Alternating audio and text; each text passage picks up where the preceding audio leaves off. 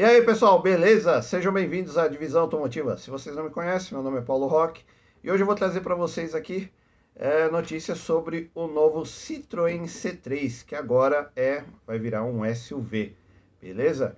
Então, se você não é inscrito no canal, considere se inscrever, ativa o sininho, deixa o like e bora lá começar.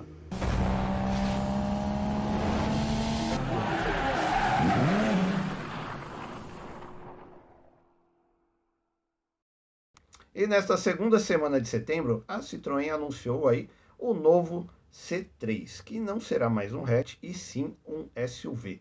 Agora ele está com uma nova versão, né? Uh, eles estão, né? As versões hatch estão sumindo no mercado e todas as montadoras, principalmente aí o grupo Stellantis, está focado aí no, em investir nos modelos SUV.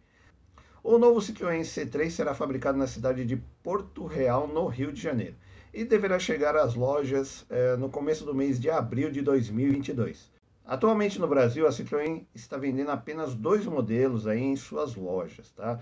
Que são aí o crossover Cactus e a Van Jumper. A Van Jumper, na verdade, é, é um carro para trabalho, tá? Que serve aí como peru escolar, como van de entregas, né? Então, carro, carro de verdade mesmo, somente o Cactus que está sendo vendido nas lojas da Citroën.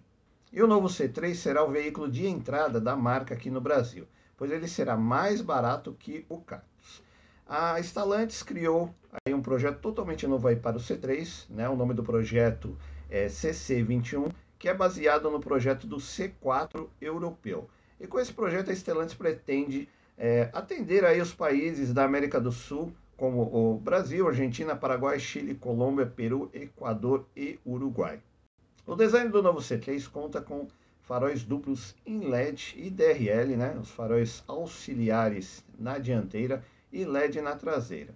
Tem duas entradas de ar também, né? uma que fica um pouco acima do capô e outra é, na grade na parte de baixo, tá? perto do para-choque, entre os faróis auxiliares.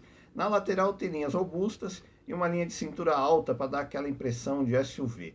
Né? Então você fica com a janelinha por aqui, que dá aquela impressão de SUV.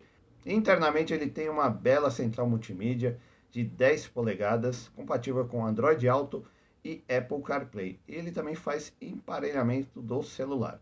O volante, o painel de instrumentos é digital e lembra muito aí do modelo do, do, do Cactus, tá? Então não vai ter grande surpresa. Os bancos podem ser de tecido ou de couro, mas vai depender aí da versão que você vai escolher. E na parte mecânica terá duas opções de motorização. A 1.6 flex de 118 cavalos e 15,4 kg por de torque, né, que já é usada é, na versão do Cactus, e a 1.0 GSE turbo de 131 cavalos e 27,5 kg por de torque, ambas com câmbio automático de 6 velocidades. A Stellantis não informou se terá a opção de câmbio manual e nem o preço, tá? Mas é, estima-se que vai ficar, um pouco, vai ficar um pouquinho mais barato que o Cactus, né? Já que eles deram essa informação que vai ser o veículo de entrada, mas não deram o preço. Então é isso, pessoal. Vou trazer algumas notinhas mais curtas, informando de tudo o que está acontecendo aí durante a semana, beleza? Então já sabe, se não é inscrito no canal, se inscreve, ativa o sininho, deixa o like. Até a próxima. Valeu!